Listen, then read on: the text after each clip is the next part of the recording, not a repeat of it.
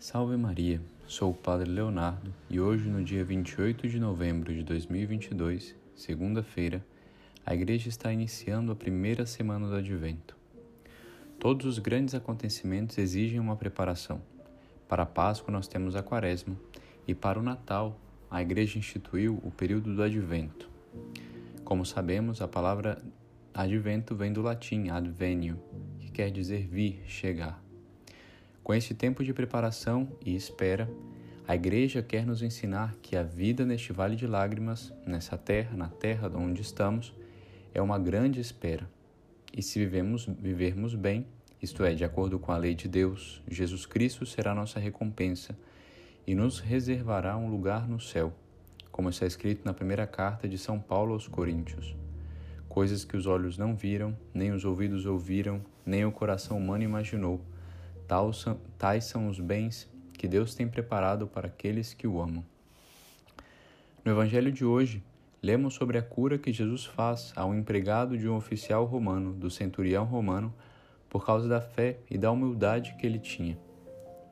Senhor, eu não sou digno de que entres em minha casa. São essas as palavras do oficial romano e que nós as repetimos a cada missa, pedindo a Cristo que, ao entrar na pobre habitação de nossa alma, lhe conceda a graça da cura espiritual. Senhor, eu não sou digno. Eis o que devemos repetir ao longo de todo esse advento. Porque na verdade nós não somos dignos de que Deus nos envie um Salvador.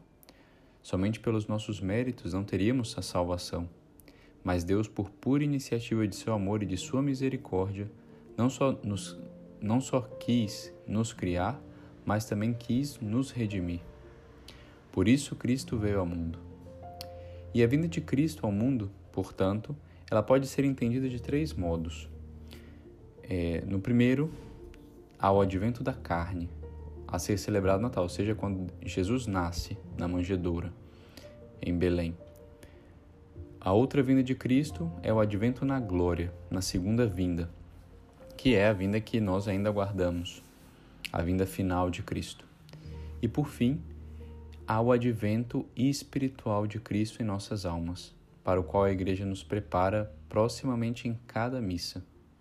Ao repetir no momento da comunhão aquelas palavras que lemos hoje: Senhor, eu não sou digno de que entreis em minha morada, mas dizer uma palavra e serei curado. Ou seja, é, nós tivemos a primeira vinda de Cristo ao mundo na carne, nós tivemos, é, nós teremos a última vinda e nós estamos nesse estado intermédio entre as duas vindas na qual a vinda de Cristo nesse tempo intermédio se dá pela Eucaristia nas nossas almas. Assim, Cristo permanece presente verdadeiramente no mundo, porque a Eucaristia é a verdadeira carne de Cristo, é o verdadeiro corpo do Senhor.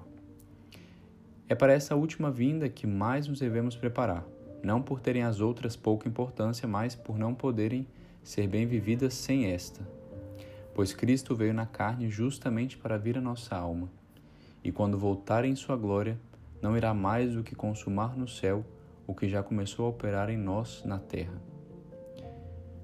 Para que essa união com Cristo em nossas almas aconteça, portanto, podemos nos preparar de duas formas neste advento: pela confissão e pela comunhão, que são duas armas poderosíssimas para nós podermos viver bem este Natal. Pela confissão, reconhecemos o quanto nós somos pecadores e dependemos de Deus, e preparamos nossa alma para receber do melhor modo possível a Jesus na comunhão. O sacramento da confissão foi instituído pelo próprio Cristo para que pudéssemos nos reconciliar com Deus. Só Deus perdoa os pecados. Jesus, porque é Filho de Deus, diz de si próprio: O Filho do Homem tem na terra o poder de perdoar os pecados e exerce esse poder divino. Os teus pecados te são perdoados. Em Marcos 2:5. Mais ainda, em virtude da sua autoridade divina, da autoridade divina de Jesus, concede este poder aos homens para que o exerçam em seu nome. E ao tornar os apóstolos participantes do seu próprio poder de perdoar os pecados, o Senhor dá-lhes também autoridade para reconciliar os pecadores com a Igreja. Essa dimensão eclesial seu, do seu ministério exprime-se nomeadamente na palavra solene de Cristo a Simão Pedro, em Mateus 16, 19: Dar-te-ei as chaves do reino dos céus. Tudo o que ligares na terra ficará ligado nos céus, e tudo o que desligares na terra ficará desligado nos céus. Este mesmo encargo de ligar e desligar, conferido a Pedro, foi também atribuído ao colégio dos apóstolos, aos próprios apóstolos, e também, portanto, aos sacerdotes. O padre, então, pelo poder deixado por Cristo, pode escutar e perdoar os pecados. Assim, o catecismo da Igreja descreve, e assim, o catecismo da Igreja descreve o pecado. O pecado é ofensa a Deus, ruptura da comunhão com Ele. Ao mesmo tempo, é um atentado contra a comunhão com a Igreja. É por isso que a conversão traz consigo, a confissão traz consigo, ao mesmo tempo, o perdão de Deus e a reconciliação com a Igreja, o que é expresso e realizado liturgicamente pelo sacramento da penitência e reconciliação. E como podemos é, realizar, fazer uma boa confissão neste tempo do Advento? Nós podemos de cinco, nós temos cinco passos para realizar uma boa confissão, que é importante que todos nós saibamos.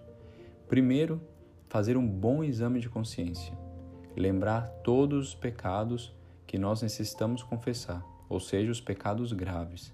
Né? Primeiro, fazer uma boa oração, lembrar dos pecados e anotar todos esses pecados graves. Segundo ponto importante é o arrependimento. O arrependimento é a dor por ter ofendido a Deus pelos pecados cometidos e o propósito de não mais cometê-los. Sem o arrependimento, a confissão é inválida, pois não passa de um teatro. É muito importante o arrependimento. Em terceiro lugar, a declaração dos pecados. Então é necessário declarar todos os pecados graves que ainda não foram declarados em uma confissão válida a um sacerdote. É recomendável também que os pecados veniais também sejam confessados, desde que haja o arrependimento e a intenção de não mais cometê-los, para receber sobre eles uma graça e o aconselhamento do sacerdote. Todavia, confessar os pecados veniais não é estritamente necessário, já que são perdoados sem que sejam confessados, por serem de matéria leve. Para que, e para que um pecado seja grave, são necessárias três condições: uma matéria grave, plena consciência, ou seja, saber que é, um, que é algo grave, e liberdade, mesmo assim querer realizar esse pecado. O quarto passo é a absolvição, que é dada pelo sacerdote, e o quinto, a penitência. A penitência é um bem para compensar o mal cometido pelo pecado, que normalmente o sacerdote nos, nos dá essa penitência para que nós façamos depois da confissão. Depois de uma boa confissão, podemos ter a certeza de que fomos perdoados por Deus. Com esse perdão, preparamos a manjedoura em nossa alma para que Jesus possa nascer em nós de verdade nesse Natal. E na Eucaristia recebemos verdadeiramente o corpo de Cristo, como nos ensina no Catecismo da Igreja. A Eucaristia é fonte e cume de toda a vida cristã.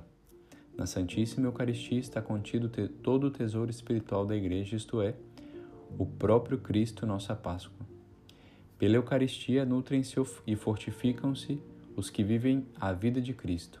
Ela é o antídoto que nos livra das faltas cotidianas e nos preserva dos pecados mortais. Ou seja, confessamos para receber bem a Eucaristia, e a Eucaristia nos ajuda, nos dá força para que não caiamos novamente nos pecados e permaneçamos na graça de Deus.